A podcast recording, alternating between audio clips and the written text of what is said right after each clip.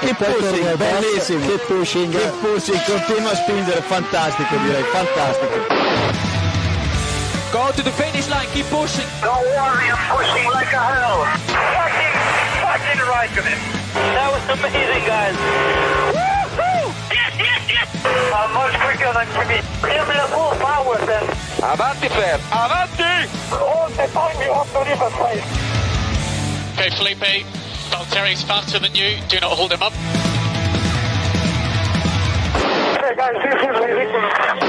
Hola a todos y bienvenidos al episodio 331 de Keep Pushing F1. Este episodio en el que vamos a contar todo lo que hizo Alonso en el Gran Premio de Brasil 2023 y si nos queda tiempo pues hablaremos un poquito también del ganador de la carrera y de esa otra gente que, que estaba también en el circuito al tiempo que el piloto español.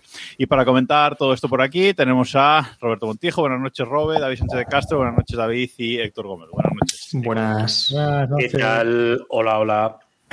Yo soy Jacobo Vidal y antes de nada, antes de empezar, quería dar las gracias a Charlie Barzal y su equipo de GPcast, porque esta semana en el episodio de, de ayer nos eh, recomendaron, así que ahí va la recomendación de vueltas, de vuelta, GPcast, eh, el podcast decano del motor, no sé, llevan 500 y pico capítulos ya o una cosa así. Así que dadles, dadles cariño también, mm, quizás un poco más caóticos si cabe que nosotros, pero son buena gente. No mucho Así más, que- ¿eh? No, no mucho más. A ver, Charlie dijo que éramos eh, un podcast muy similar al suyo. No sé por qué, porque nosotros no hablamos, solo solo hablamos de Fórmula 1 y os hablamos un poco de todo, absolutamente todo. Y después dijo que éramos más ordenados que ellos. Y Sí. hombre, eso, eso no lo sé. Creo que no. A mí también me llamó la atención, pero oye, mm, no vamos a. Que bueno, que si no nos ha escuchado Charlie nunca, pues claro. no pasa nada, ¿no? Exacto. bueno, vamos con el, con el Gran Premio. ¿Qué tiene esta pista? O sea, ¿qué tienen los circuitos así? Mm, Ya oficialmente mi circuito favorito del Mundial, para mí. Ya, ya lo era, pero desde este fin de semana ya más, no solo por la actuación de, Alonso del domingo, sino en, en general tuvimos creo que una buena sprint, una sprint entretenida y es un circuito, Héctor, que, que tiene algo. Tiene muchas cosas, ¿no? Creo. Eh, tiene meteorología cambiante, ¿no? Que también tuvimos durante el fin de semana, el viernes. eh, tuvimos. eh, es una pista en la que a lo mejor no prima tantísimo el DRS como en otras. Ayuda, pero no es esencial, ¿no? Y podemos ver adelantamientos también en alguna, en alguna curva. Eh, y bueno, además los errores también aplican, ¿no? No como en otras pistas que un error a lo mejor pues te, te deja ahí fuera. eh, siempre tienes una salida de pista, pero puedes volver, volver y sin ningún problema, ¿no? Yo creo que es un circuito muy chulo, además en clasificación. Al ser un circuito muy corto, las diferencias son mínimas, como vimos también en las clasificaciones, y yo creo que todo eso, pues, lo sumas y tenemos, pues, tal vez el mejor circuito actualmente de la Fórmula 1, para estos Fórmula 1. Eh, a ver, no. Interlagos es un circuito de esos en los que yo creo que los pilotos no les gusta ir, porque es verdad que la logística de Brasil es un carallo, eh, pero es el circuito que no puede faltar en el calendario. O sea, a mí me dicen el campeonato del mundo de Fórmula 1 tiene que tener solo cinco circuitos repetidos y uno sería Brasil. Eh, además, creo que permite, y, y, bueno, luego lo hablaremos con Alonso, eh, creo que permite lucirse Va, muy va a bien. venir, lo hablamos con Alonso después aquí. Me refiero que luego lo hablaremos cuando hablemos de. Alonso. Eh, digo que, es un circuito de los que permite a los pilotos lucirse, ¿no? Que es un donde el que es bueno es bueno y se nota.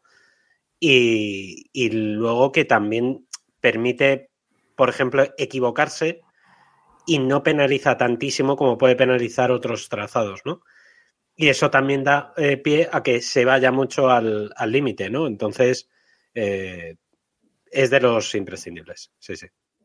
Hay césped, hay césped en las escapatorias. Eso ya, solo por eso ya merece la pena ir a Interlagos. Y menos del que debería.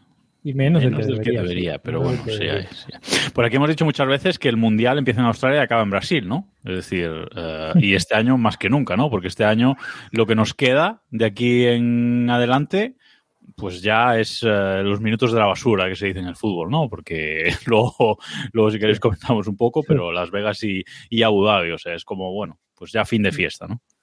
Yo creo que Interlagos ha sido un minuto bueno dentro de los minutos de la basura, ¿no? También. También. Bueno, eh, sprint muy interesante. También el, eh, el, sábado. Tampoco nos vamos a meter eh, mucho ahí, pero todos los eh, pilotos, unos cerca de, unos cerca de otros. Todos en zona de DRS prácticamente durante todas las vueltas. Y bueno, al final eh, una, una, buena carrera que ya nos dejaba entrever un poco como siempre, ¿no? Lo que luego vendría el domingo, ¿no, David? Sí, eh, fue, fue una carrera, la, la, sprint, en la que ya vimos que iba a ser, quitando la parte de arriba, que eso se sabía desde el primer momento quién iba a ganar. Gracias por tu pole en la sprint, Norris. Te duró, ¿qué fue? ¿Una curva? Eh, se veía más o menos que iba a pasar eso el, el, domingo. Y luego sí es verdad que vimos que en este caso la, el, el DRS no iba a determinar todo lo que, lo que iba a pasar después en la, en la carrera, ¿no? Y, y bueno, eh, estuvo bien, yo creo que tuvo cosas interesantes, luego lo hablaremos, como ese adelantamiento de Alonso a Hamilton en plan eh, spoiler de lo que iba a pasar el domingo en la curva 4. Eh, y estuvo, la verdad es que fue una carrera de las que de las que justifican ¿no? el formato sprint que yo creo que, que le hacía falta también. Vaya dos salidas se, se, marca Verstappen, ¿no? Tanto el sábado como, como el domingo se marca dos salidones eh, increíbles y no de, de, muy buen tiempo de reacción, por lo menos la del domingo, un tiempo normal, vaya, pero sí que eh, una tracción inicial normal, pero la segunda fase de tracción del Red Bull impresionante, o sea, porque eso sale como un tiro, o sea, en cuanto, no sé si es en cuanto mete segunda o qué, pero sale como un tiro ese, ese coche, Robe. Sí, lleva dos grandes premios, ya lo dijimos después de México, que hizo dos salidas, allí hubo bandera roja, eh, igual que aquí, hizo dos salidas muy buenas y aquí Verstappen ha hecho tres salidas muy buenas. Eh, la, la, carrera sprint, la primera salida y después de la bandera roja otra vez. Eh, no sé, era un tema en el que Verstappen había flojeado a lo largo de su carrera, de las pocas cosas en las que había flojeado. Recuerdo varias eh, salidas malas de Verstappen y si ya va a mejorar en esto también y va a salir bien y va a ser imposible atacarle ni en la salida, pues... No, es que ya es un abuso. O sea, no sé qué nos queda. es un abuso total y, y absoluto porque eh, Verstappen gana este fin de semana, gana las dos carreras, ponemos en el, en el guion con una mano en el volante y la otra en otro sitio, eh, y es verdad, ¿no? Volvió a dar la sensación, Héctor, de que fácil, de que, bueno, incluso lo vimos, ¿no? Jugando con Norris. Porque jugó. Claro, la cosa es esa, ¿no? Porque jugó con Norris. Eh, durante la carrera hubo momentos que parecía, oh, Norris está ahí apretando, puede. Pero es que cuando quería, le ponía la distancia que le daba la gana. Lo veías apretar y le sacaba lo que, lo que quería. Entonces, al final, parece que fue una carrera realmente aburrida, ¿no? Para Verstappen, que incluso después de la carrera dijo que las últimas vueltas se las pasó viendo la lucha de Pérez con Alonso, ¿no? Y casi se sale en una curva, no sé qué, por, por estar más atento a eso que a su propia carrera, que realmente, pues.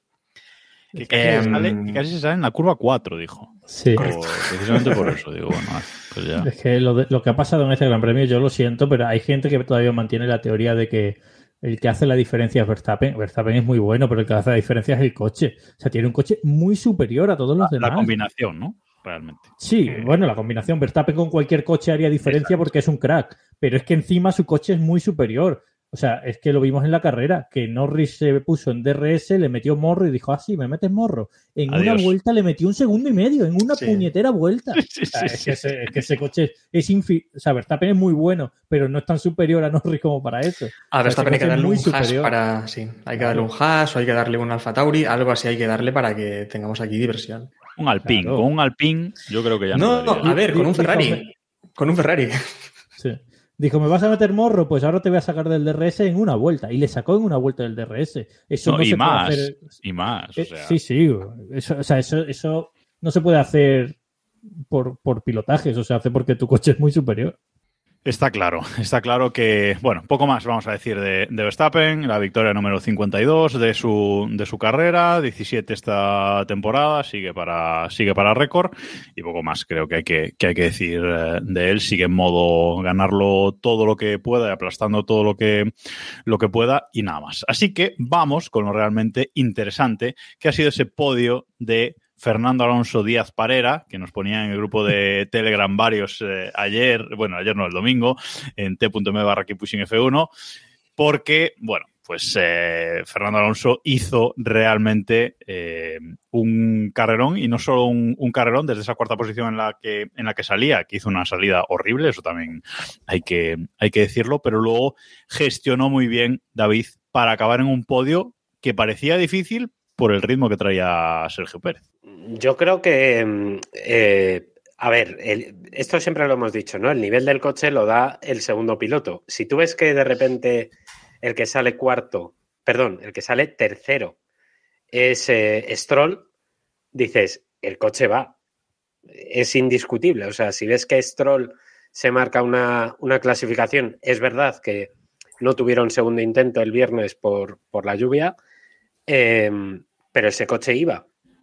Y la verdad es que Alonso lo que hizo durante toda la carrera fue una gestión brillante. Estuvo todo el rato pensando en cómo podía manejar ese desgaste de los neumáticos, creo que estuvo muy bien. Hubo momentos en los que incluso estaba, estaban en, en zona de DRS, se separaba, dejaba un poquito de margen con, con, sus, eh, con los que le perseguían. Eh, y luego ya lo que, bueno, lo que vimos al final fue sencillamente pues Alonso. Es que no, no se puede definir de, de, otra manera. La iba a decir violación, tampoco es eso, pero lo que le hizo a Sergio Pérez al final es que fue pornografía automovilística. O sea, es que es, es probablemente una de las cosas. Además, es, es, lo que comentaba antes, ¿no? Esto ya lo vimos el sábado. O sea, Alonso fue el único que trazaba de una manera muy, muy distinta esa curva 4 para que nos hagamos una idea. Y si pensáis en el circuito, están las S de Sena, que son las curvas 1 y 2, una, una curva tercera que es a izquierdas, larga, y luego está la curva 4, que es un, prácticamente un vértice de 90, eh, en el que Alonso no solo pasó a, a, Pérez en esa última vuelta, sino también a Hamilton el día anterior en una jugada bastante, bastante similar, ¿no? Es sencillamente, eh, bueno, una carrera que tuvo muy, muy a su mano desde el, desde el principio, ¿no? Si queréis, podemos comentar el, el segundo stint que tuvo, por ejemplo, que después de la, de la resalida, en la que realmente se le vio que el coche lo tenía muy a su mano, ¿no? Con la diferencia de lo que pasó en Austin o en México.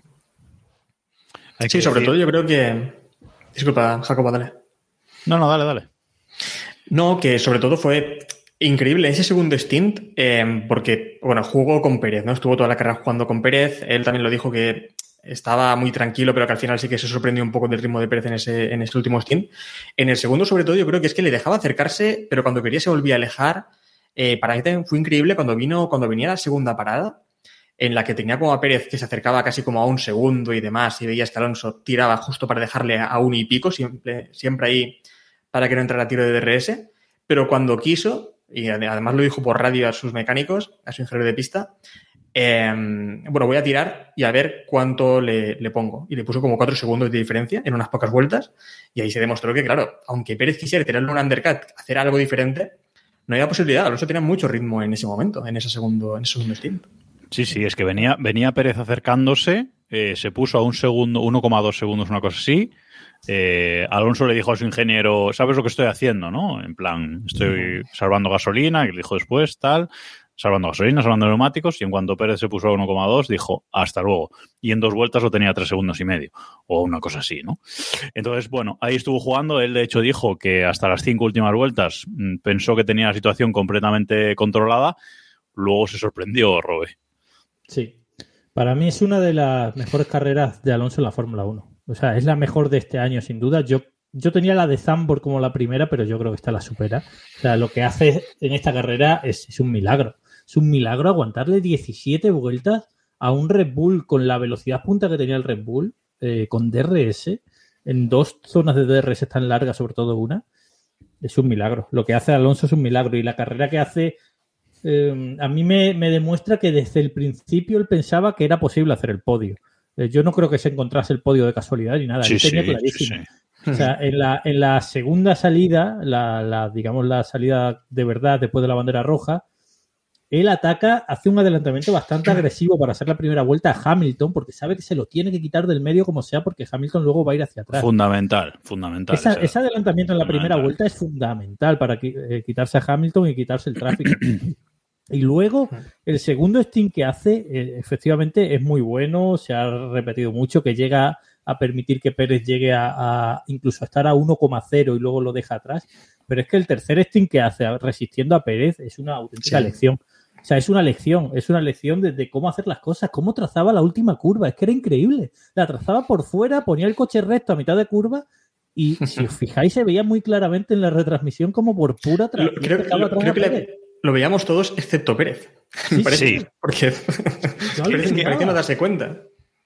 A ver, Eh, aquí, esto también. Aquí hay dos cosas. Eh, uno, el, um, hemos dicho muchas veces esta temporada que el punto fuerte de Aston Martin es la tracción, que se perdieron en el desarrollo por ahí por mitad de temporada, pero mm, bueno, eh, no sé si merece la pena hablar del Aston Martin de Schrödinger, que unas carreras está último y en otras hace podio, pero bueno. Eh, pero una de las características que sí que eh, está claro de este, de este coche era la tracción. Aquí han recuperado eso y Alonso, sabiéndolo, lo utilizó para ser rápido en recta. No utilizó que el coche fuera rápido en recta, utilizó su tracción para ser rápido en recta. Y luego, es eso, Pérez, vamos a ver, estás 17 vueltas detrás de un piloto aprendiendo lo que hace y no te das cuenta que tienes que hacer algo diferente. No puedes hacer siempre lo mismo. Sí, sí. Además, además daros cuenta de cómo hasta cierto punto Pérez se equivoca en la, en la, en la estrategia para adelantar a Alonso. Si tú sabes que vas con unos neumáticos hasta cierto punto pe- en peores situaciones que las de Alonso, no ataques a muerte si no tienes muy claro que le vas a pasar. Alonso lo que hace es ach- a- obligar a Pérez a achicharrar sus neumáticos. O sea, lo que decía Robe del, tercer stint. Al final, todas esas vueltas en las que está esperando a, a pasar a Alonso, lo que hace es destrozar sus neumáticos de forma que Alonso, cuando tiene que tirar, tira. Luego llega ya esa eh, antepenúltima vuelta, a falta de tres vueltas, cuando ya Pérez, por, por, por una cuestión de coche, le pasa y es incapaz, aún así, teniendo, insisto, un coche infinitamente superior al Aston Martin, no sé si podemos medirlo, pero a lo mejor medio segundo, ¿no? Más o menos. Yo- o- yo- yo o- le o- subiría. Más. Yo pondría seis 7 décimas, 8 siete décimas. Sí, sí. Sí, por ejemplo, eh, ¿cómo puedes no. O sea, ¿cómo, cómo te equivocas?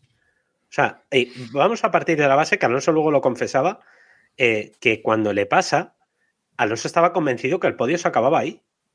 Y es que lo lógico es que el podio se acabara ahí. Claro. De hecho, si, si veis en la, en la cámara subjetiva la vuelta de Alonso, no en la retransmisión oficial, porque espero que la Fiscalía Anticorrupción eh, actúe de oficio con el realizador de Brasil. Sí. O sea, Con el realizador todo fue- el año, ¿eh? Claro, si solo fuese el de Brasil. bueno, en este caso con el de Brasil, porque es que yo incluso, que este incluso es ya el mismo también que en Mónaco, que recordemos que aquí había una cosa diferente en Mónaco, pero ahora ya Probable- es el mismo. que- probablemente. O sea, eh, desde aquí hago un llamamiento que ahora que están los jueces revueltos, pues que a la que van, pues bueno, Ya que, ya que se han Eh, puesto a trabajar, venga. Eso, ya que están trabajando, pues que se ocupen de las cosas que. bueno, Que el caso, que eh, si veis en, la en, el, en el fallo que comete mm, eh, Pérez, es que frena muy tarde en la primera curva. Lo que hablábamos antes, las variantes de Sena, la primera frena tardísimo y cuando quiere salir ya bien en la segunda, va sin tracción.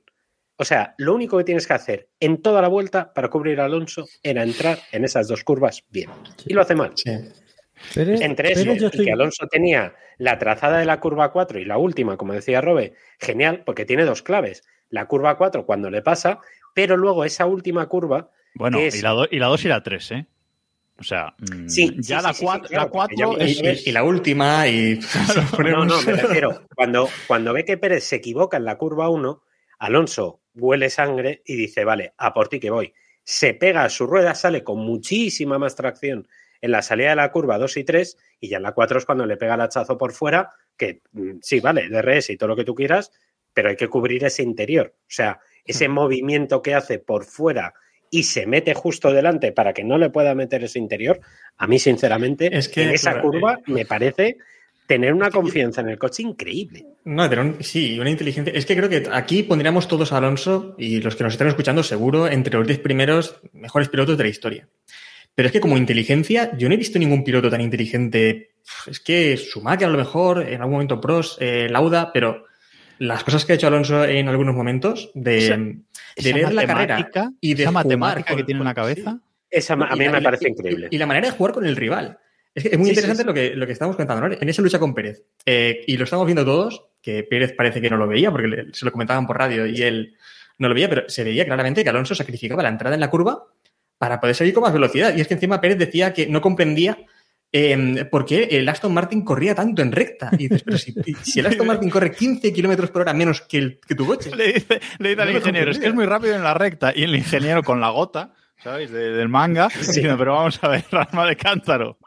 No, no Claro, era prefería que- una trazada que, que en la que perdía tiempo, pero le permitía defenderse con Checo, ¿no? Y, y, y es lo que también decía David, ¿no? Yo creo que incluso Alonso y todos los que estamos viendo la carrera en ese momento pensábamos que Pérez tenía velocidad para alargarse cuando adelantó ya Alonso y que no tenía nada que hacer.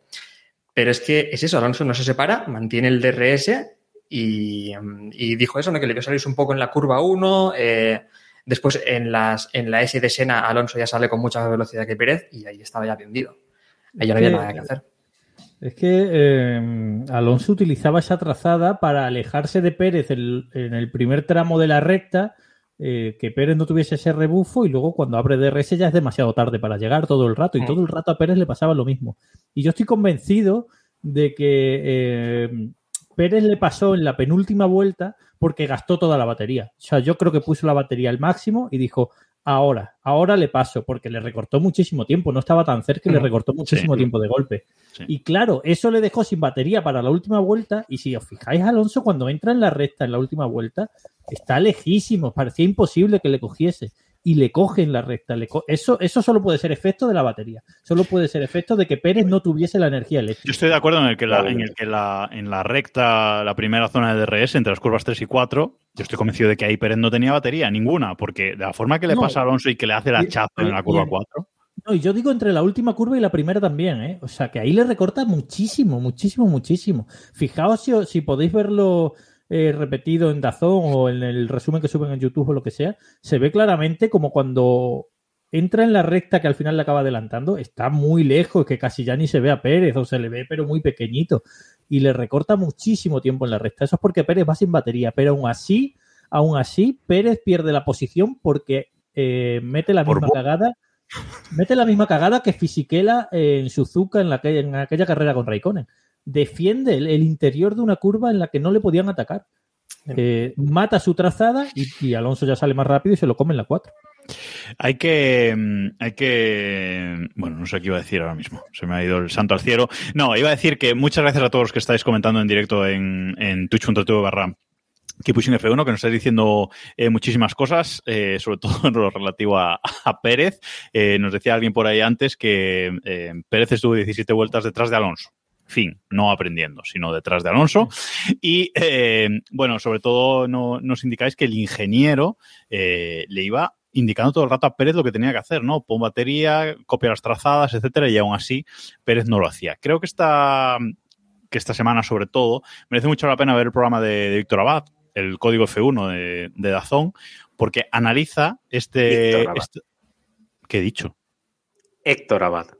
No, ha dicho Víctor, creo, pero. Yo creo que he dicho Víctor, Apare- pero bueno. Sí, sí, ha dicho Víctor. Creo Pero ha Sí, sí. pero bueno, vale. Es que Héctor Abad. Víctor, Víctor Sí. Abad, eh, código F1 en Dazón, porque, porque analiza esta lucha muy bien y sobre todo mm, con esos mensajes de radio, ¿no? que son muy interesantes tanto de Alonso como de, como de Pérez. Mm, Está muy chulo ver esa lucha desde dentro, ¿no? Eh, la verdad es que me ha, me ha gustado mucho ese, ese análisis que, que se han hecho. Si tienes oportunidad, eh, échale una, una visual al programa.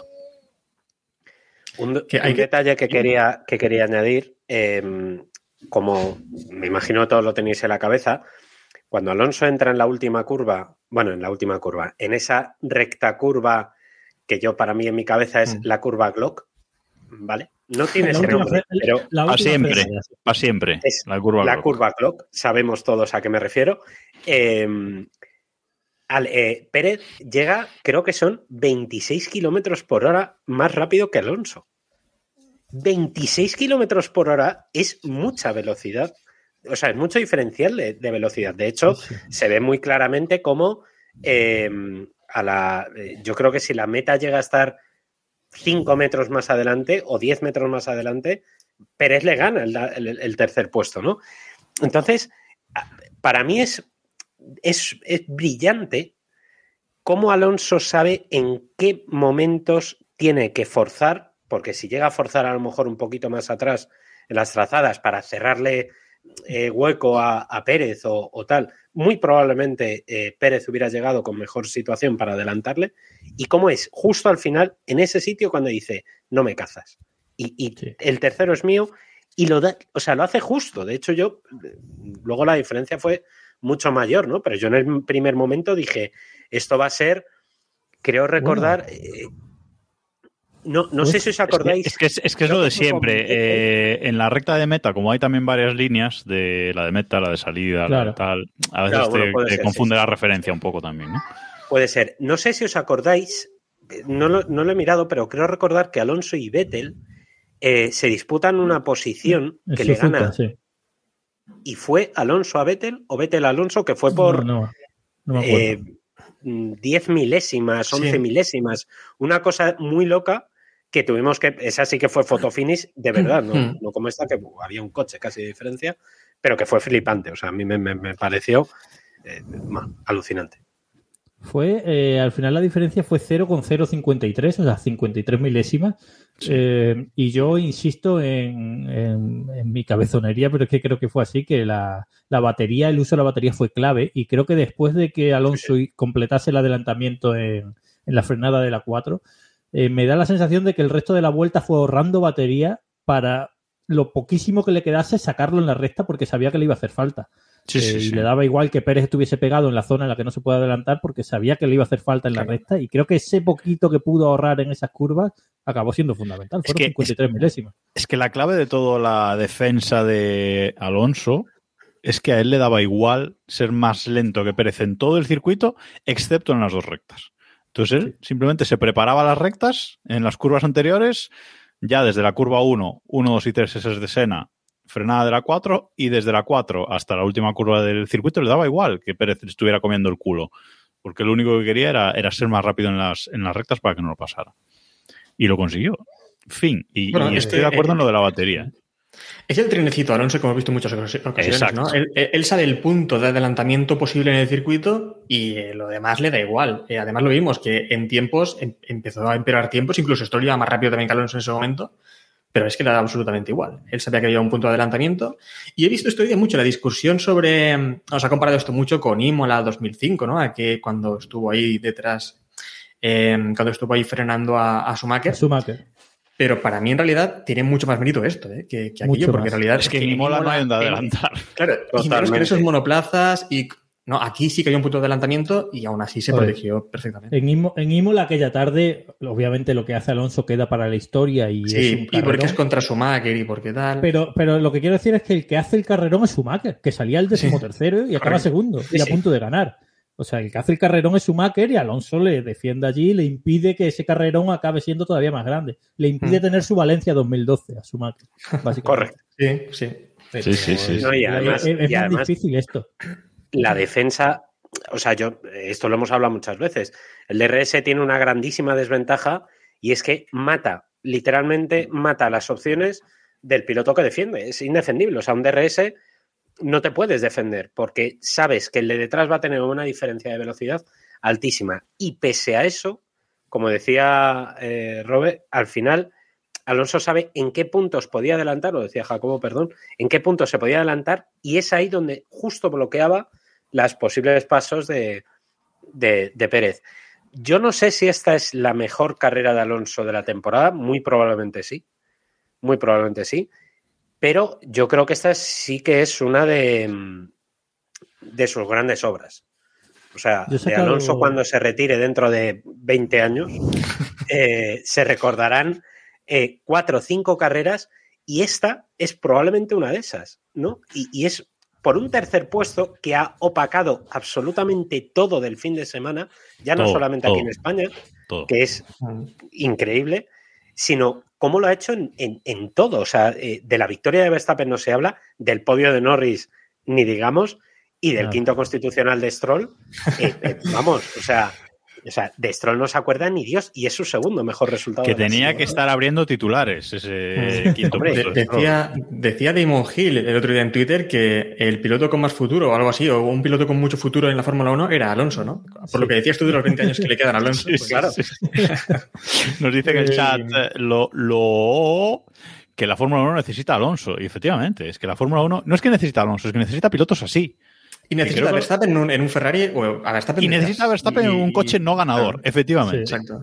No en un tractor, tampoco le hagamos eso, pero Bueno, un sí, coche ¿por qué no? que le ¿Por falte qué un no? poquito, hombre. A estos Correcto. pilotos tienen que ir en coches que le falte un No, poquito. y es que lo, lo vimos en lo que comentábamos antes de la lucha contra, contra Pérez. Eh, Pérez está detrás de Alonso, no sé, 12, 15, 17 vueltas, no sé cuántas vueltas está ahí que no puede adelantarle, y a Alonso le bastó una vuelta para devolvérsela.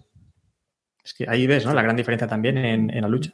Yo Y tengo estoy, muchos y estoy seguro que, y estoy seguro que Verstappen hubiese también hecho lo mismo. Que... que yo No, no, decir no, que no, te- no, este debate quiero, quiero que lo abramos. Eh, ¿Vosotros creéis que si en lugar de Alonso, porque es una cosa, por ejemplo, que Pérez destacaba mucho, ¿no? Que la, que la lucha había sido muy limpia. ¿Vosotros creéis que en lugar de, de ser Alonso es Verstappen o es Hamilton o es Leclerc o es Sainz? eh, la, la pelea hubiera acabado en la misma situación? ¿O hubieran acabado los dos fuera? Te refieres por limpieza, ¿no? Te refieres por... Sí, sí, sí, sí, sí. sí. A ver, Según contra quién. claro. a- O sea, yo estoy Alonso convencido es que con Verstappen el que hubiera acabado fuera es Pérez. o De- no lo por desquicie, ¿no? siquiera. Por, por- Es que, es que Pero, por ejemplo, un, Alonso Verstappen a lo mejor no hubiese acabado tampoco así. Ni un Alonso Hamilton, ¿eh? Son muy un limpios Alonso Hamilton, claro. Eh, Pero un Verstappen En Hamilton, un, pues un sí. Alonso Hamilton, cuidado, ¿eh? Yo No, creo no, que sí. no. Bueno, ya no. Yo no. creo que creo, Alonso ¿eh? Hamilton sí. Con Hamilton de por medio siempre. Ya lo hemos visto, ¿eh? Ya hemos visto Sí. luchas Alonso-Hamilton Sí, el- la el temporada pasada, En Spa, por ejemplo. por ejemplo. Bueno. no, pero las hemos visto y muy limpias, ¿eh? O sea que, bueno, no sé. Eh, yo, Alonso-Hamilton, creo que se respetan bastante. Ahora, evidentemente, Verstappen-Hamilton pff, van a ir los dos al carayo. O sea, eso Sí, está claro, clarísimo. eso- De todos modos, lo que iba a decir es que yo tengo muchos defectos, pero una de mis escasas virtudes es que tengo muy buena memoria. O sea, me acuerdo perfectamente de carreras de hace 20 años. Y entonces he intentado aprovechar eso con la ayuda de F1 Stats, que es una página que se la recomiendo a todo el mundo, a todo el mundo para que quiera seguir un poco de estadística de Fórmula 1 y tal. He aprovechado para pensar eh, otras carreras imposibles que haya hecho Alonso en su vida, eh, como esta. Para mí esto es un resultado imposible. O sea, es, es imposible que haya conseguido este resultado y lo ha hecho. Esto lo ha hecho más veces y lo he intentado eh, recopilar en Motor Pasión. He hecho un, un- artículo en Motor Pasión que son 11 veces que Alonso ha hecho un milagro en Fórmula 1, contando esta de Brasil. Y de verdad que es alucinante la cantidad de veces que este hombre ha conseguido hacer resultados que no eran posibles. O sea, que antes de empezar la carrera tú decías, es imposible que consiga hacer este resultado con este coche. No digo victorias, digo simplemente resultados imposibles, tío. No sé si hay alguna de McLaren ahí. No, no he leído el artículo que hemos puesto el, el- hemos puesto el artículo el enlace en el grupo de Telegram, t.m barra que pusimos F1, pero no, no he tenido tiempo de, de leerlo. de lo he guardado, pero he- no lo he visto. No sé si has he metido de, McLaren. He metido de bonus track porque he hecho 11 carreras imposibles y un bonus track y el bonus track es aquella carrera de Singapur que iba segundo, eh, o sea, se Esa, esa me en la salida y se lo llevan por delante. Esa Sí, la he sí, puesto sí, como sí. bonus track porque no sabemos lo que hubiese pasado. pero- Es- esperaba, esperaba que, hubieses, que hubieses puesto el Crashgate también. no. O sea, no, pero he puesto Bueno, esa, esa, Estuvo bien, ¿eh? Esa también ver, estuvo que bien, ¿eh? Realmente Ojo. tuvo mérito, ¿eh? Ojo. Ya, esa tuvo, tuvo truquito, ¿no? Tuvo truquito, pero tuvo su mérito también, ¿eh? También era Tuvo complicada su- aquella. Tuvo su negreira por detrás. ¿no? Sí, sí, sí. Eh, una cosa que se nos, también se nos olvida comentar aquí, que, joder, que Pérez hizo buena carrera, ¿eh? En serio, en realidad, para lo que estábamos acostumbrados en esta temporada, Pérez para mí no hizo una carrera. No, claro, si ya bajamos, si ya bajamos el listón a mm, Pérez tiene que hacer entre los cinco primeros, sí. Pero claro, es que tenía No, que acabar segundo salí- todo. salí- salía atrás por un problema en la clasificación, ¿no? Salía noveno, creo. Eh, El, el problema era Tío, él, ¿no? El problema, el problema ya lo hemos hablado muchas veces, el problema que está que tiene Pérez, que está entre el volante y el asiento, es donde está el problema que tiene Pérez en su en su coche. Eh, no, es verdad que la carrera de Pérez fue buena, pero para el nivel de Pérez. Eh, El problema es ese, que la- el nivel de Pérez es soñar con un podio y de repente te encuentras a don Fernando Alonso Díaz que te mm, planta lo que viene siendo sus genitales asturianos obetenses morenos Yo, en medio. O sea, yo discrepo. No fue una buena carrera de Pérez, fue una carrera normal. Lo mínimo que Bueno, se le claro, pide. a lo que Sí, estamos acostumbrados, pues. Lo mínimo. Es, Hizo lo mínimo que se le pide. O sea, que luches por el podio, tío. O sea, ya está. Pero bueno, vamos a avanzar. No, si, si no quieres decir nada más de este, de este tema Una- y del milagro una que nos ronda hacía rápida. Tucson en el chat, Didi. Dale. una ronda rápida. ¿Cómo vivisteis esa vuelta? Yo renegado porque creía que no lo iba a adelantar. O sea, vamos, lo daba por perdido. Yo lo daba por perdido. Y estaba renegado porque digo, el puto DRS otra vez le va a dar a este hombre el podio. Se estaba Yo en el- en el DRS. Yo en el borde del sofá. O sea, como en los buenos tiempos, la verdad. Sí, en el sofá. Así como Joder, ¿en serio? viviéndolo en. O sea, fui el No único que- que, que- se puso a gritar como de la mesa. No, cuando lo adelanta, sí. Cuando lo adelanta, sí. Ya. No, no, no. Yo me tiré una vuelta entera gritando Ah, no, a la televisión como Hombre, como no. o sea. Como un energúmeno. La vi con mi padre y mi madre estaba asustada. Mi padre y yo pegando voces loquísimas. Y yo tengo la voz jodida y estoy chungo por el domingo. Bueno, O sea- sí, de hecho, si os fijáis, a, lo, a Lobato le sale un. eh, mientras Un está gallito. cuando- un gallo Sí. de, de- como de emoción, de, rasgado. de llorar. ¿eh? Sí, Un rasgado, sí, sí, sí, sí, total, total, total, total. Que hacía tiempo que no, que no se escuchaba. O sea, yo os digo una cosa. Me llega a oír algún mexicano y me denuncia fijo. O sea, fijo. Pero vamos, o sea, de Hernán Cortés para arriba. O sea, pero Y por, muy gore. por cierto, un dato que llevo un rato y se me había ido ya y menos mal que lo recuerda Jordi Eco en el chat, que Sergio Pérez y Alonso, a dos carreras del final de la temporada, después de 19 carreras, o Ah, de sí. 20 carreras, llevan los mismos podios.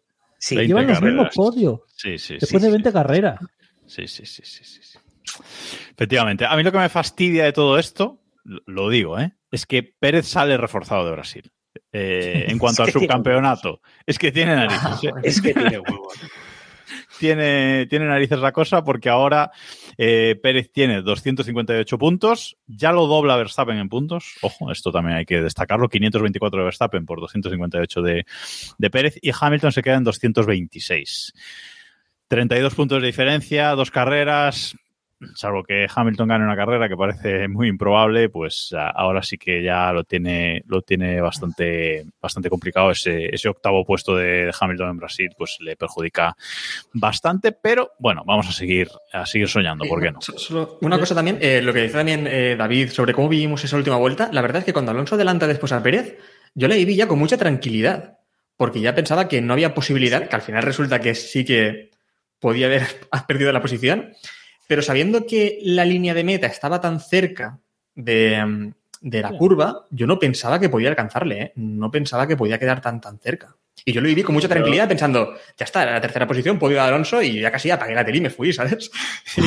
Y, y no, no, no. Después, cuando vi No, Típico, típico del Valencia que se va con 0-0 del campo, ¿sabes? Y mete su equipo un penalti en el último minuto, ¿sabes?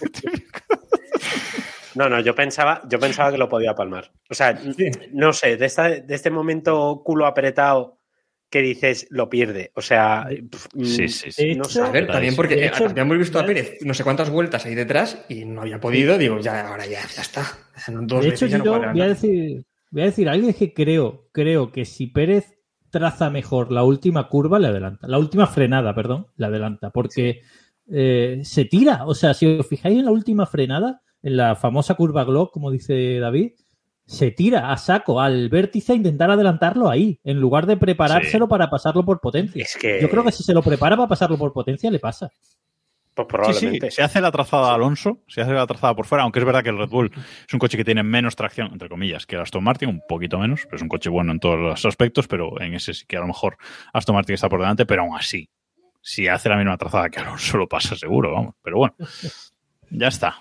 Podio de Alonso y vamos a avanzar, porque Y, no- y que, y que la gente no se preocupe que vamos a volver a hablar de Alonso ¿eh? en este podcast. Queda otro tema muy interesante. Sí, sí, sí, sí, Sí, sí, sí, sí, sí, sí, sí. Bueno, eh, vamos con Norris. Eh, Mister segundo puesto, eh, hace la pole en el sprint shootout. Bueno, no le llamemos pole, hace la primera posición en el sprint shootout.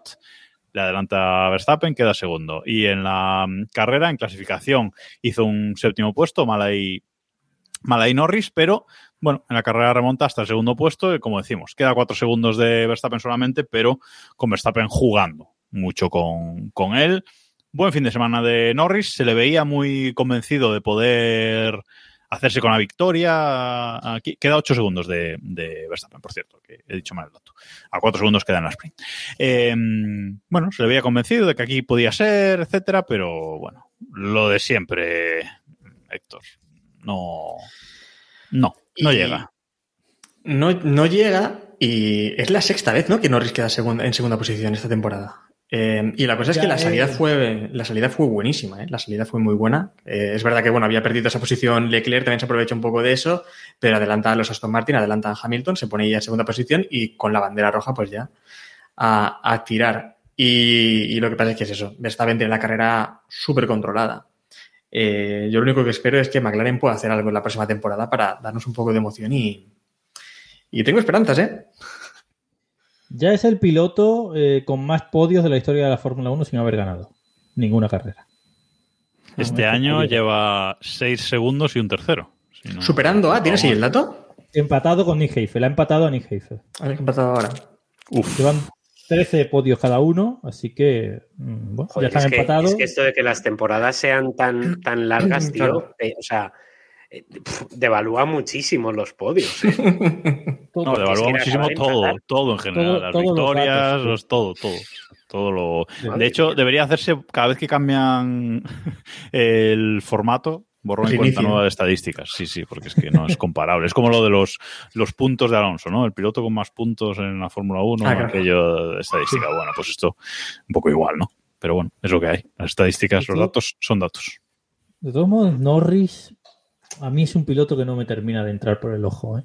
Es muy rápido, ¿eh? es imposible negarle eso, es muy rápido. Muy guapo no es, normal que no te entre saca, saca mucho rendimiento del coche, pero le veo conformista. O sea, a mí me da la sensación, Norris, de ser un piloto que se conforma con ser segundo, que se baja del coche y acaba, ha acabado segundo y es muy feliz de ser segundo y no le mete coche a, Verstappen cuando le puede meter coche ahí, es medio timorato.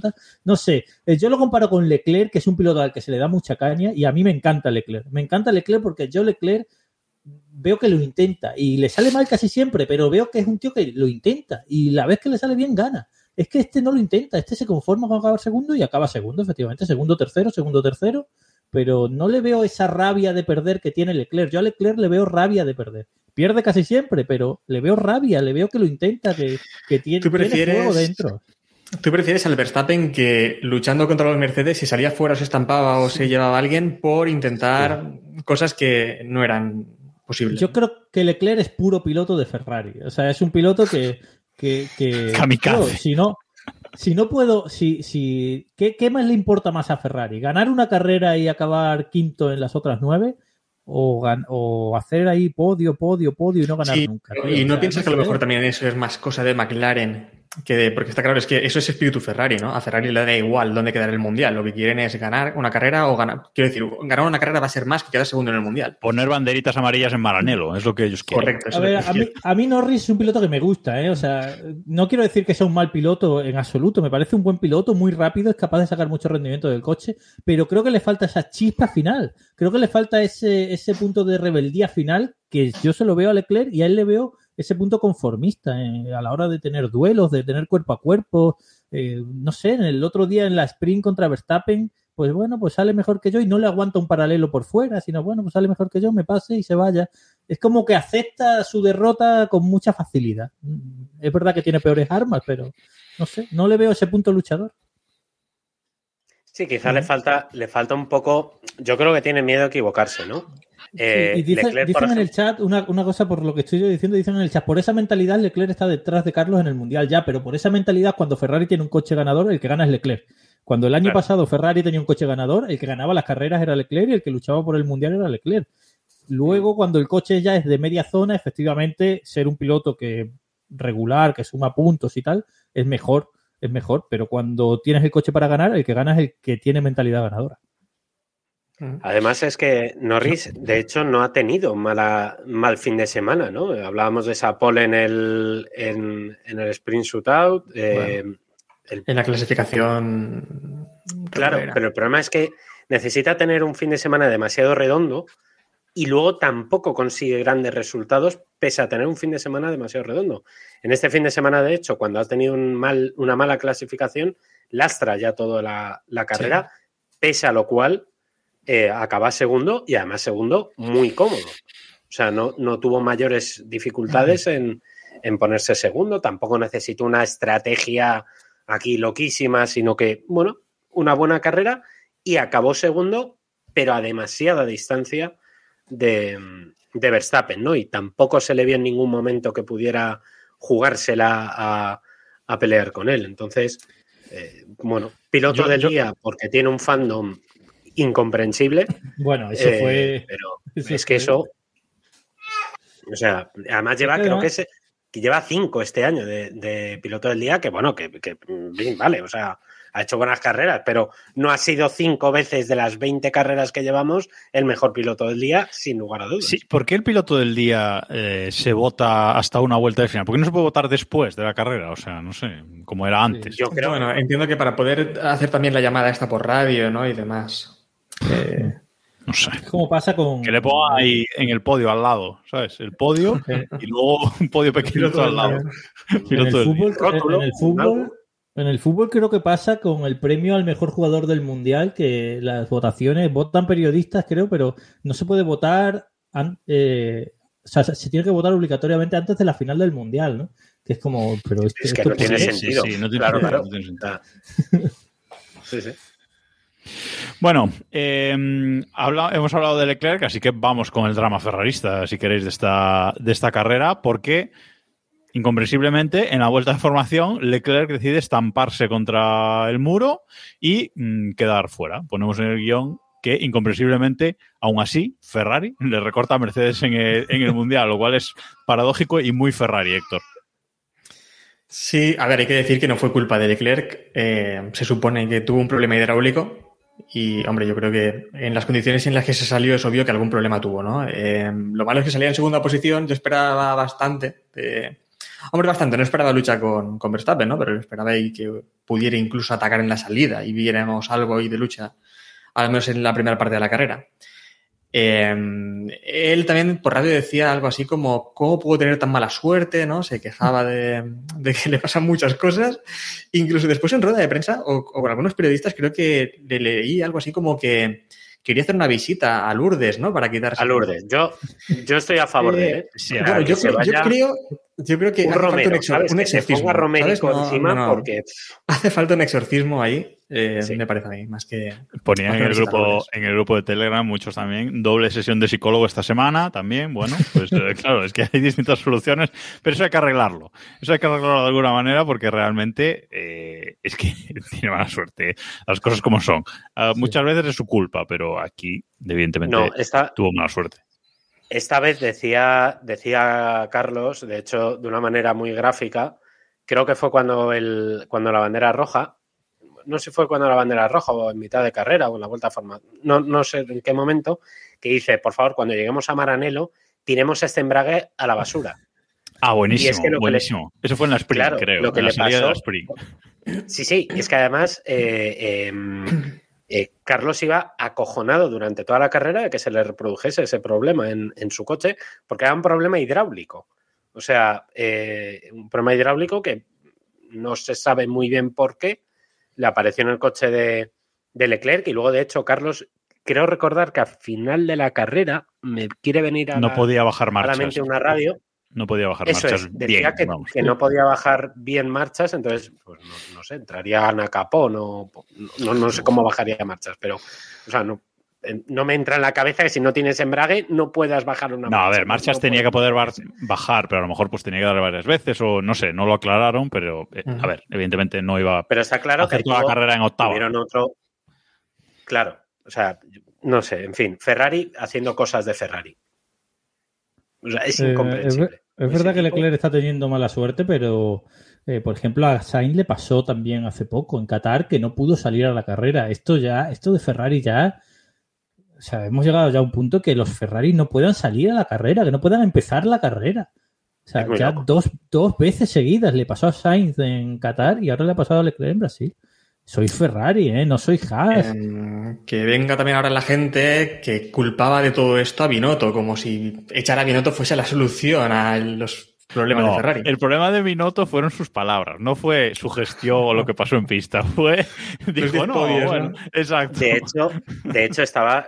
Estoy viendo ahora, porque no me había dado tiempo a verlo antes, eh, la, la temporada pasada, bueno, la última temporada de Drive to Survive, y estoy justo en ese capítulo, creo que es el tercero de la temporada pasada en la que Ferrari deja de ganar, Leclerc pasa en Mónaco cuando le dicen entra en boxes, entra en boxes y luego le dicen no, no, no, no, fuera, fuera. y entonces empieza, me cago en todo, joder. Eso es Ferrari. O sea, es Ferrari, pero es que de un año hacia otro, por eso me hace mucha gracia que haya pasado justo este fin de semana, de un año hacia a, este, en el que han cambiado muchas cabezas eh, relevantes en Ferrari, ya no está Lauren Miekies, no está Binotto, no está, o sea, hay muchos cambios. Ferrari sigue siendo la misma purria, o sea, siguen siendo esa banda de descerebrados que no saben ni, ni, qué tienen entre manos. O sea, que es lo que decíais, ¿cómo puede ser que en dos carreras no salga uno de los coches? Es, la, es, la... es el espíritu de la empresa. Y pasa en muchas empresas, ¿eh? No solo en Ferrari. Hay empresas que tienen ese espíritu y por mucho que cambie gente, pues chico, mmm, que es como un virus, eso que se va pegando y al final pues eh, siempre es el mismo, el mismo resultado. Es así, pero por eso queremos a Ferrari también. Tú imagínate que Ferrari vuelva a ser como la de Ferrari de Schumacher. Hombre, no. No, eso, no, era, eso no era Ferrari. Claro, eh, ahí está, ahí está. Es que eso no era Ferrari. Exacto. bueno, pero como decíamos, en Ferrari Aún así, han tenido suerte este fin de semana porque Mercedes, eh, equipo en el que nosotros teníamos bastante fe para este fin de semana, porque es un circuito que a Hamilton se le suele dar bien, le gusta mucho, Mercedes suele ir bien. Bueno, pues aquí bastante desastre para Mercedes este fin de semana. Russell abandono en la vuelta 57 por presión de aceite y Hamilton octavo y completamente robe sin ritmo alguno durante la carrera, con muchísima degradación. O sea, muy mal Mercedes aquí. Son esas cosas que no se entienden. ¿Por qué, ¿Por qué, Mercedes tenía tantísimo desgaste de neumáticos en Brasil? Tanto en la carrera sprint como en la carrera larga. Estamos hablando de un desgaste de neumáticos que les, hizo quedar por detrás de, los Alpine y de los Alfa Tauri. O sea, iban más lentos que los Alpine y que los Alfa Tauri. No, no estamos hablando que fuesen los últimos del grupo grande. No, no, no. Es que estaban en la zona media y detrás de algunos equipos en la zona media. Son cosas que no se explican porque además no llevaban eh, poca ala. O sea, el coche no tenía velocidad punta, es decir, iba con ala eh, y es un coche que históricamente esta temporada no ha desgastado excesivamente los neumáticos. O sea, siempre Ferrari ha tenido más desgaste que Mercedes. ¿Por qué llegamos a Interlagos y ahora Mercedes desgasta tanto? Es que no lo entiendo. Eh, es, que fue horrible. La carrera de Mercedes fue horrible. Eh, simplemente hacían que hundirse en la clasificación. Los ibas viendo y vuelta a vuelta iban perdiendo posiciones. Y, además fue muy curioso ver cómo Hamilton, eh, hubo un momento en el que incluso dijo, eh, eh, hemos elegido mal los neumáticos, deberíamos haber puesto neumáticos duros. Y dices, esto no sé, si, no sé si va de coña o lo dice en serio, porque un neumático que no has probado en, toda la, en todo el fin de semana, y no sé, el neumático duro obviamente no iba a ir bien en esas condiciones, pero imagínate ya lo que estaba sufriendo con los neumáticos como para proponer eso, ¿no? Eh, una cosa que me gusta mucho del fin de semana de Spring es precisamente que los equipos no tienen tiempo a probar cosas. Ojalá Spring en Las Vegas, que no va a ser, pero ojalá, ¿no? Un circuito que no conocen eh, y meter una carrera sprint, porque la verdad es que cambian, cambian mucho las, las cosas. Y, yo también quiero, quiero apuntar eh, el fallo de gestión de la carrera. O sea, Toto Wolf la caga muchísimo cuando ve que Russell tiene no sé si mucho más ritmo que Hamilton, pero más era evidente, que tienen esos problemas de desgaste de neumáticos y aún así no le llega a Hamilton y le dice, nene, déjate pasar. Y Russell acabó desquiciado detrás de él hasta que al final ya se llega ese, desgaste y se hunde. Yo no sé si hubieran llegado a, mejorar mucho o no, probablemente no. Probablemente hubiera tal, pero a mí me sorprendió mucho que teniendo un, un ritmo, yo creo que evidente, que podía ir un poquito mejor que, Hamilton, tampoco aciertan ahí. O sea, tampoco, que es verdad que el desgaste mm, eh, movió mucho ese, ese esa gestión de la carrera, pero no puedes equivocarte de esa manera cuando creo que era bastante obvio. Aquí dice Russell por radio que si vamos a trabajar en equipo, ¿no?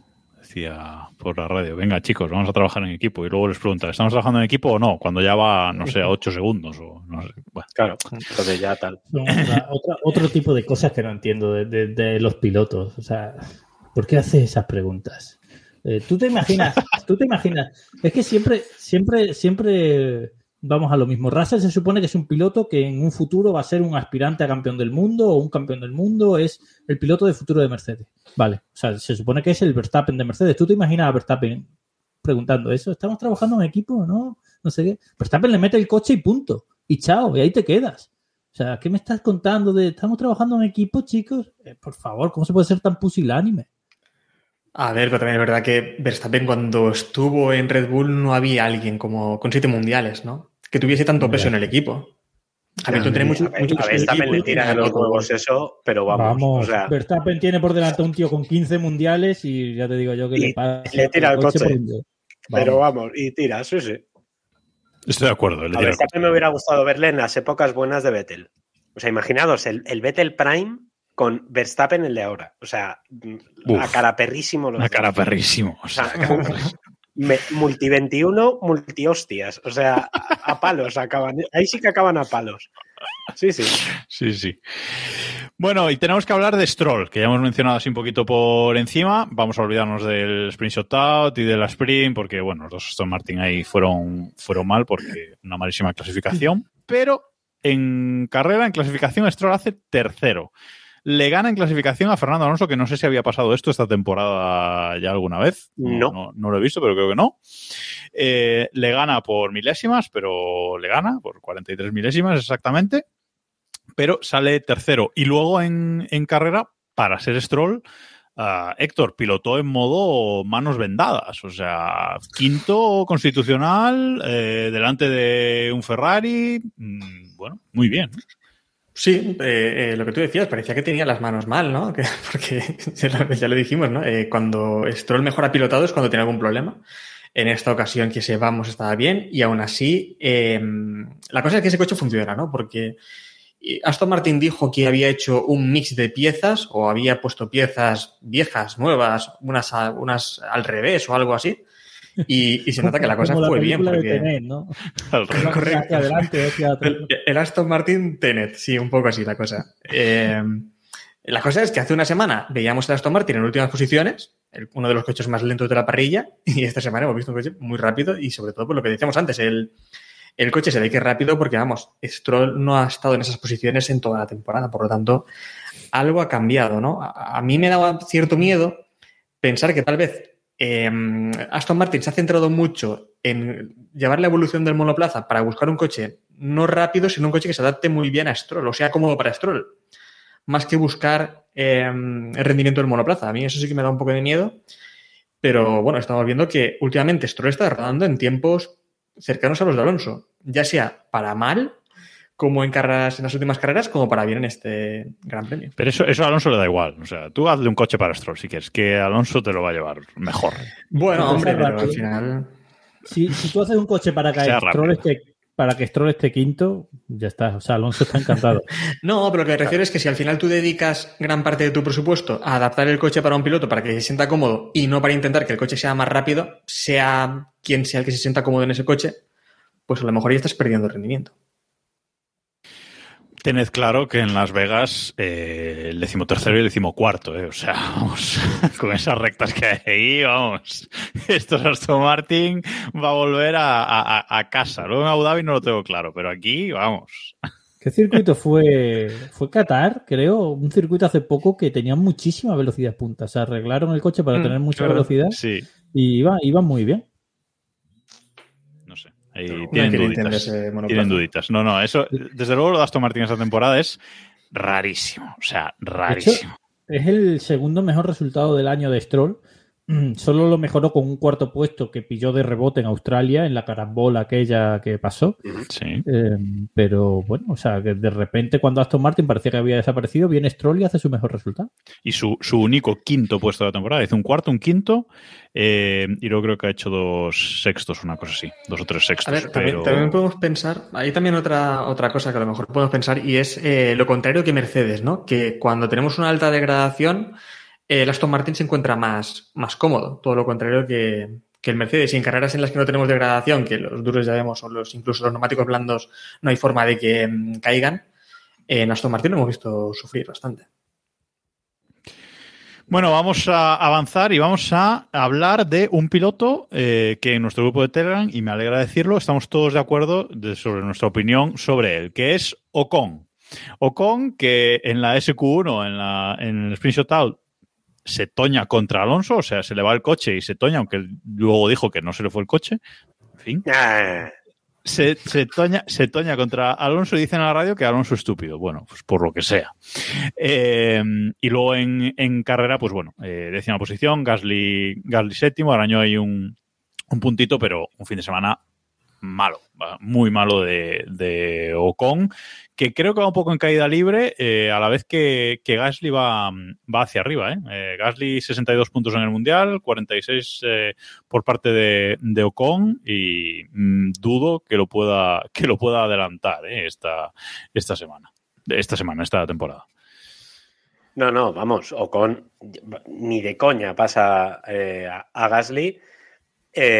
Bueno, yo creo que es probablemente eh, esos pilotos que creen que son mucho mejores de lo que realmente son. O sea, al final, eh, Ocon me parece un piloto zona media, quizá media alta, pero ya, o sea, no te vengas arriba Ocon porque no vas a ser campeón del mundo ni con un Red Bull. O sea, no, no creo que sea un piloto ni ahora ni, ni lo era el año pasado. ¿eh? Eh, y bueno, tuvo un fin de semana bastante asqueroso. Las declaraciones además que hizo, creo que fue este fin de semana, ¿no? Cuando dijo lo de, o fue el pasado, ya no me acuerdo. Cuando dijo al, al Haas, decidle a Hulkemer que voy a cazarle. Fue, no, fue, la fue el- Fue el fin de semana pasado, sí. sí. Fue el pasado, ¿no? Pero tú eres Grandioso. tonto. ¿Para, para qué? ¿Para qué? Imbécil. O sea, ¿por qué? ¿Por qué haces eso? Porque si no le cazas, eres tonto. Y si le cazas, no tiene mérito que lo hayas hecho. O sea, y luego la de culpar a Alonso de ese golpe cuando Alonso va por su trazada, no hace absolutamente nada, al otro va con el coche eh, esbambao y Alonso idiota. Dos, dos metros deja Alonso ¿eh? de, de- de distancia, o sea que había dos coches casi. Es, que es, es- Tira es una radio ridícula, ¿eh? Es una radio ridícula a nivel la de Grosjean en Bakú. Y, y lo peor es que Sí, sí. Grosjean en Bakú, después de la radio esa ridícula, por lo menos rectificó y se ha reído de sí mismo varias veces, Mm. pero es que este tío sale después contra con los periodistas y Sí. dice que no, que, que la gente dice que a él se le fue el coche, que a él no se le fue el coche, que va, es como, tío. Pero sí. Pero ¿cómo que pero no se te va? Lo hemos visto todos, sí, claro. Que tenemos 400 ojo. cámaras, o sea. Claro, porque en caliente, pues yo qué sé, en caliente pues lo puedes comprender, pero ya en frío, en rueda de prensa después, seguir el recronomismo, que yo entiendo que a lo mejor era para que no le penalizasen o algo, pero... Pero, que- A ver, pero si es que la maniobra no es para penalizarle. o sea, el No, pobre estoy de acuerdo con eso. La maniobra para mí tampoco es penalizable. Eh, para mí es penalizable, como tú decías, Robe, la radio. Sí. La radio, O sea, eso debe hay, ser que empezar a, ya, hay que empezar a sancionar radios, por favor. O sea, es que, es que te hacen pasar vergüenza ajena viendo la carrera. Es que es vergüenza ajena escuchar esa radio, hombre. Porque que al no la final, pues, pinchen, bueno, por lo menos. Tienes un, tienes un problema, te llevas otro piloto, pues son cosas que pasan. Obviamente ha sido sin querer, pues. Eh, Otra cosa ya es lo de ocasionar otra bandera roja, que a lo mejor eso ya hemos dicho muchas veces que habría que mirar de alguna forma cómo hacer que un piloto no pueda obtener beneficio de, de ocasionar una bandera roja. Pero por lo que es el incidente, yo en realidad tampoco penalizaría. Claro, a ver, penalizar también por ser idiota, pues ya tienes tu castigo, ¿no? Ya eres idiota. O sea, no, no hace falta Sí, encima quemarse, ¿no? Pero bueno. Pero lo padecemos los demás. Sí, eso, eso, eso es verdad.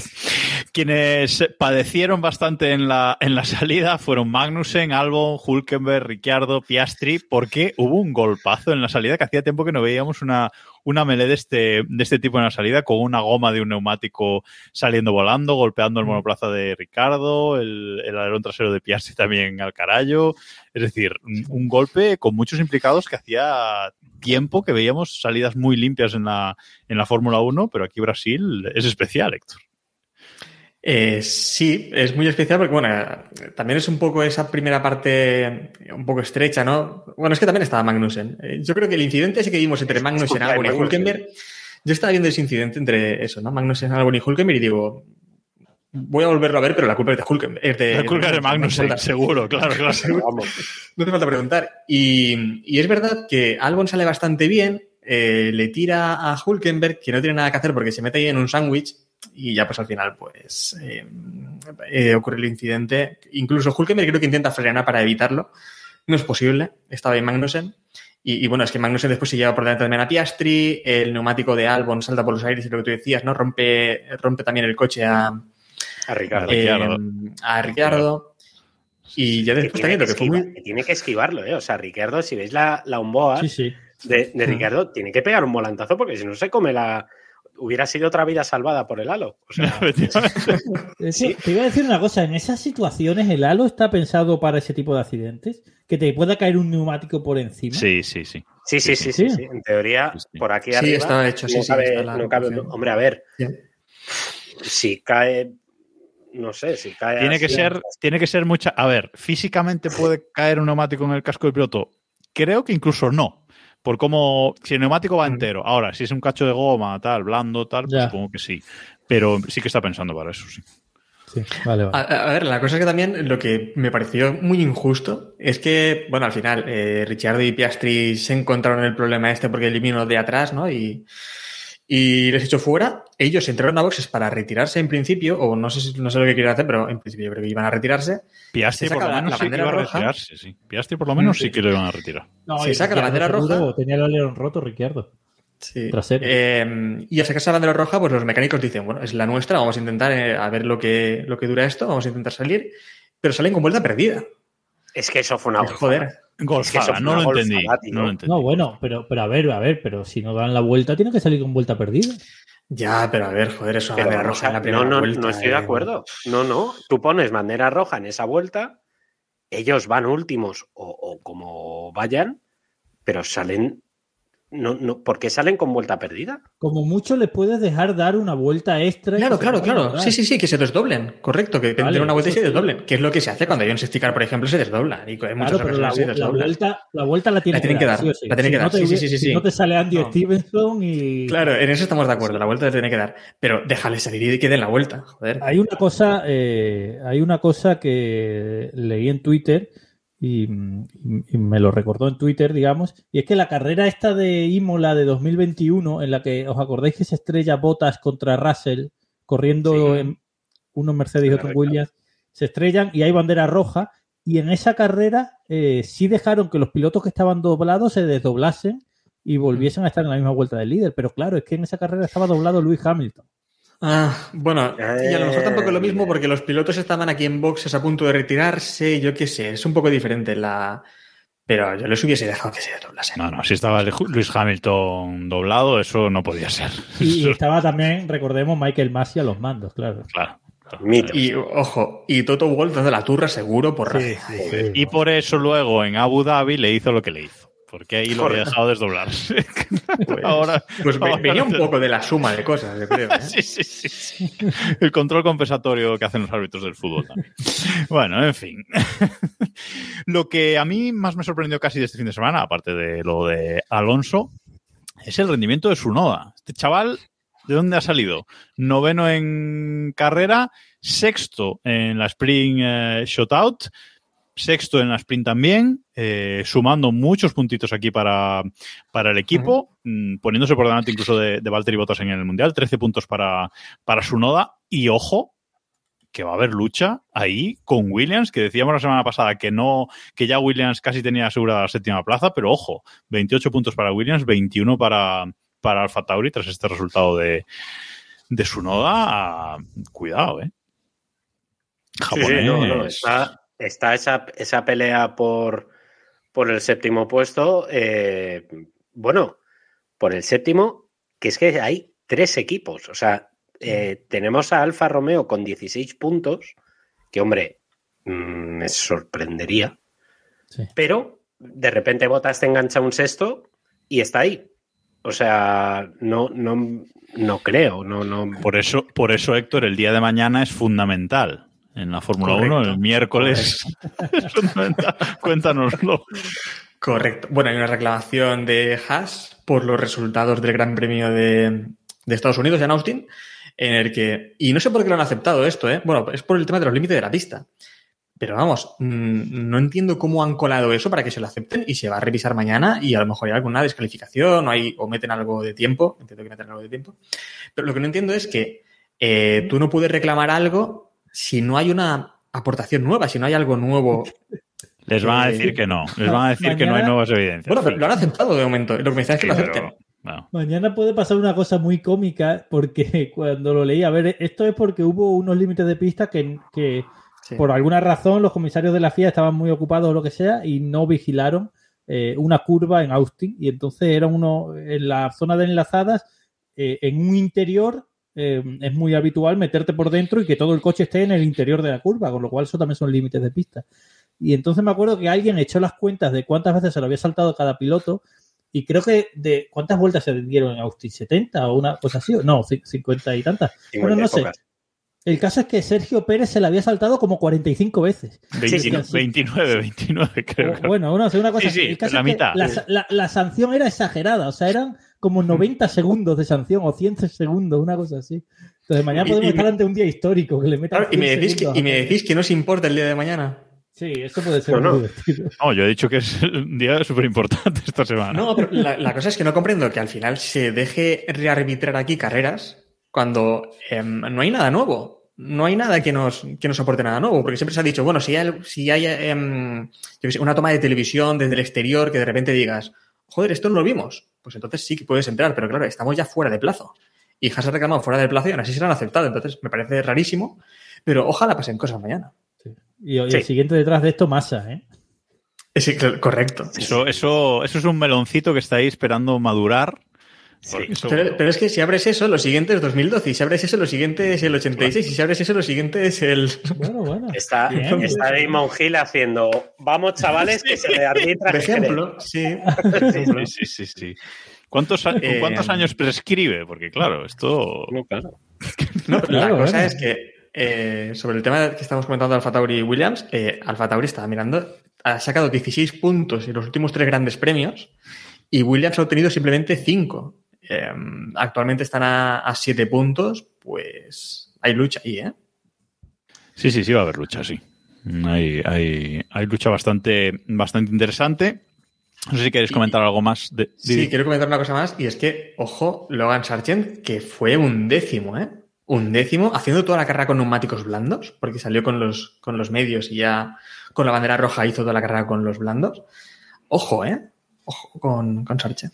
Eh, eh, Bueno, ya tiene, ya tiene su puntito de su carrera de, de casa Ojo. y a ver, está intentando. Ojo, ojo con Sánchez, acabó un décimo.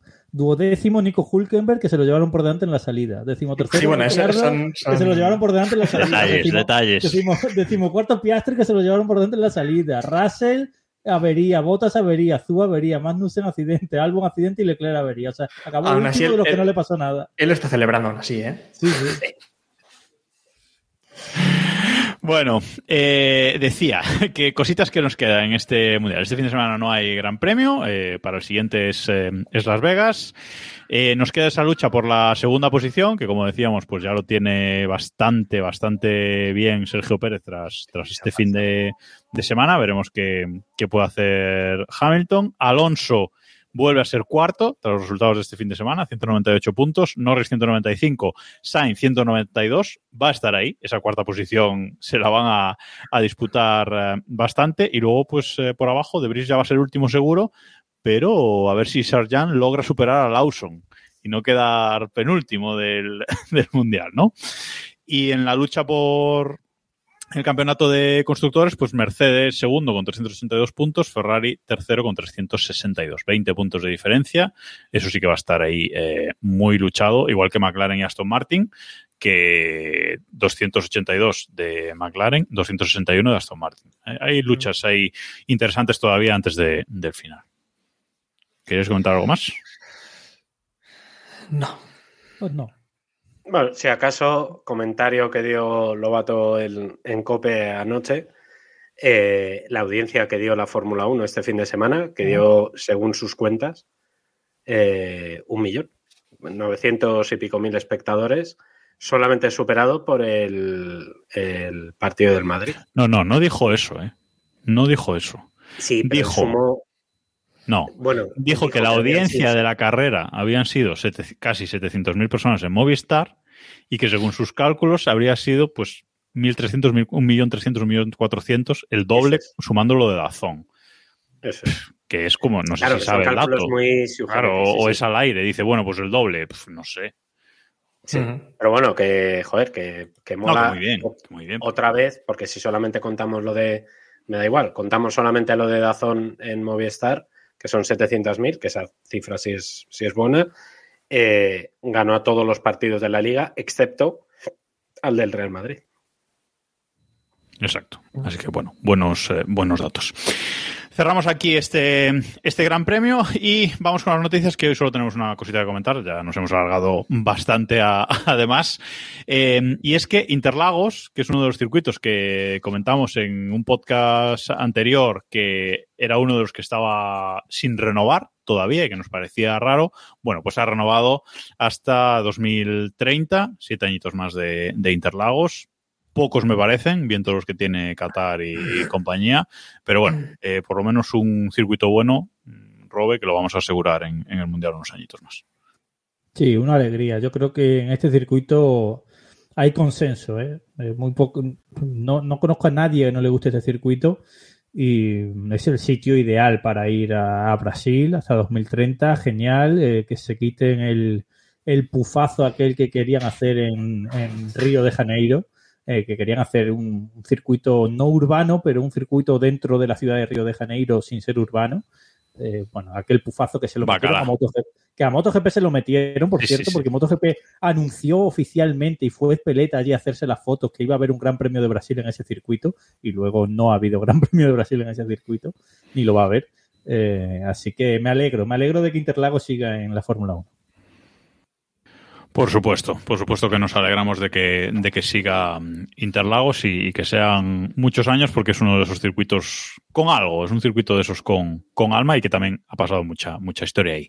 No como el de Las Vegas, que hablaremos la semana que viene de él en la, en la previa, pero eh, es el Spider Cerdo al revés. Eh, Correcto. entrad en el grupo de Telegram, t.m barra Keeppushing F1 y ahí lo vais a ver, pero el perfil del circuito de Las Vegas es un cerdito boca abajo, es Spider Cerdo al revés y así lo vamos a llamar aquí, como debe ser. Nada más por esta semana. Gracias a todos los que habéis estado viéndonos ahí en directo, en twitch.tv barra Keeppushing F1, que habéis sido muchos hoy. Si nos queréis ver en diferido, youtube.com barra Keeppushing F1 y eh, para el resto, pues en formato podcast. Estamos en todas las plataformas. Intentaremos que el podcast esté lo antes posible disponible para todos. Gracias, chicos, por estar aquí una semana más y nos escuchamos la semana que viene. Adiós.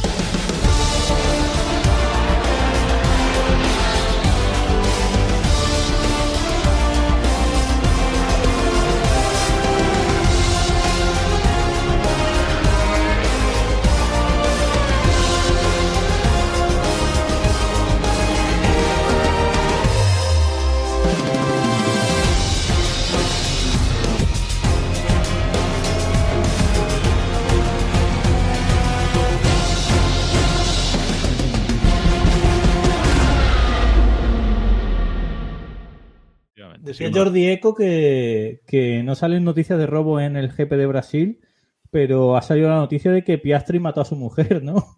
Cierto. ¿Cómo? Sí, sí, sí.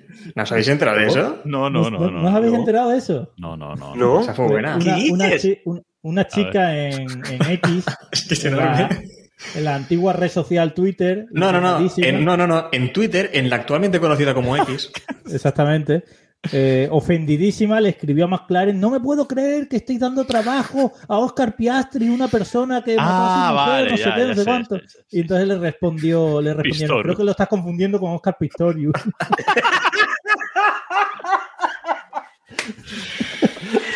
puede ser! Sí, sí.